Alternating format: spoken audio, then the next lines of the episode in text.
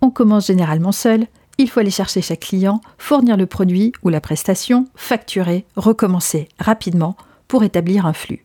Et puis on doute. La fatigue est écrasante et altère le jugement. On est en plein désarroi parce qu'on ne comprend pas pourquoi ça ne fonctionne pas aussi bien alors qu'on a fait tout comme il fallait. Vous écoutez L'Instant Indigo, le podcast des prises de conscience qui vous aide dans votre développement entrepreneurial. Si vous êtes à la recherche d'une dose d'inspiration dans votre vie d'entrepreneur souvent solitaire et débordée, vous êtes au bon endroit. Seul ou avec mes invités, on va parler d'état d'esprit, de philosophie, de spiritualité, mais aussi d'actions concrètes à poser pour que vous retrouviez joie et sérénité dans votre business. Je suis Christine Dejoigny du site Super Magic Me. C'est parti Aujourd'hui, c'est un épisode un peu spécial, issu d'une conversation que j'ai eue avec une autre entrepreneuse qui est maman. Mais c'est pas ça qui est spécial. Ce qui est spécial, c'est que je vais faire un comparatif entre quelque chose que je connais bien, le business, et un univers qui m'est totalement étranger, celui des bébés. Oui, je vais parler des vrais bébés, ceux qui boivent du lait et qui font dans leur couche. Pas un concept naissant, tout jeune, comme un baby business. Alors, un bébé demande beaucoup d'attention. Dans les premiers mois de sa vie, il ne dort pas beaucoup la nuit, il mange toutes les trois heures, enfin je crois, hein, ça doit dépendre de son âge bien sûr, mais je crois que c'est ça, il faut le changer, le promener, et en dehors de ces courtes périodes de sommeil, c'est une occupation de chaque instant. Il y a l'instinct qui vient soutenir le parent novice s'il sait l'écouter.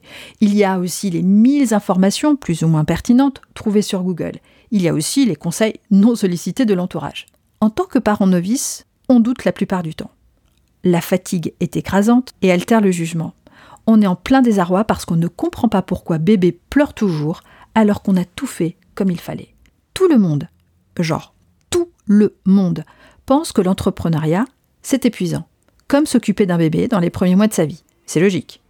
On commence généralement seul, il faut aller chercher chaque client, fournir le produit ou la prestation, facturer, recommencer rapidement pour établir un flux. Et puis on doute.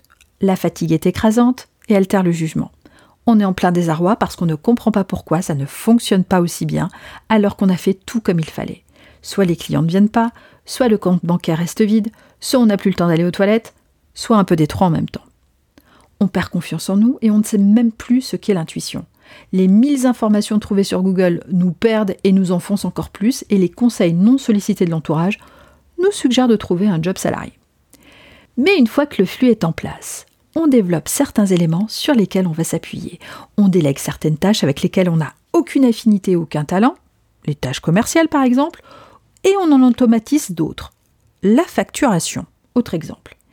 Et comme bébé, l'entreprise gagne en autonomie, par palier, baby steps. Et puis un jour, bébé est propre. Plus besoin de se trimballer un gros sac de linge. Un jour, un client arrive de nulle part, déjà convaincu. Le marketing a porté ses fruits. Mais la grande différence, c'est que bébé grandit tout seul, quoi qu'il arrive.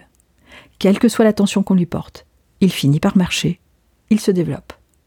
Par contre, une entreprise n'a pas de programme de développement interne. C'est nous qui allons devoir grandir et projeter notre croissance personnelle sur notre entreprise. C'est tellement important que je vais le répéter. C'est nous qui allons devoir grandir et projeter notre croissance personnelle sur notre entreprise. Si on ne le sait pas, si on ne le fait pas, notre entreprise peut végéter dans des débuts interminables. J'ai des entrepreneuses qui viennent me voir avec une entreprise qui a 5 ans. Elles font toujours tout elles-mêmes. Elles n'ont rien mis en place, rien automatisé ou délégué. Elles sont épuisées, logique. Mais qui a déjà vécu H24 avec un nourrisson pendant 5 ans? Le syndrome de l'imposteur ou l'impuissance acquise les tiennent éloignées de leurs clients. On voit et on entend un peu partout le concept du syndrome de l'imposteur, donc je ne vais pas développer ici. Et en plus, à ce sujet, vous pouvez vous procurer le workbook gratuit sur le site de Super Magic Me. En revanche, on parle un peu moins de l'impuissance acquise ou aussi l'impuissance apprise. C'est quelque chose qui se développe, qui provient du découragement que peut susciter la répétition de situations désagréables dont on n'arrive pas à se sortir. Bref, revenons à nos entrepreneuses épuisées. Elles ont peut-être aussi une relation bancale à l'argent qui les a amenées à s'exploiter elles-mêmes. Elles arrivent à se dégoûter de quelque chose qu'elles aimaient faire au tout début, et pour laquelle elles ont du talent. Maintenant, leur boîte est invendable. Et là, vous voyez tous l'image d'une entrepreneuse au bout du rouleau, et désocialiser. Mais sortir de ce cercle vicieux est possible. Parce que les entrepreneuses qui réussissent œuvrent selon leurs règles du jeu, ont une idée de ce qu'elles veulent pour leur business. Elles construisent un plan d'amélioration organique pour elles et leur entreprise, pour soutenir leur mode de vie. Pas un truc théorique copié-collé. Et d'ailleurs, c'est ce que l'on fait entre autres choses dans le club Indigo afin que le bébé ne se transforme pas en Tanguy. J'ai une dernière question pour vous. Quelle que soit sa date de création, quel âge a réellement votre entreprise? Donnez-lui les soins les plus appropriés pour son niveau de croissance actuel. Merci d'avoir écouté cet épisode jusqu'au bout. Si vous avez envie de soutenir le podcast de manière totalement gratuite, partagez-le autour de vous. Abonnez-vous sur votre plateforme d'écoute préférée. Pour un coup de pouce supplémentaire, vous pouvez laisser un avis sur Apple Podcast ou Spotify. Un grand merci à vous si vous prenez la peine et le temps de le faire. Je vous dis à très bientôt pour un nouvel épisode de l'Instant Indigo.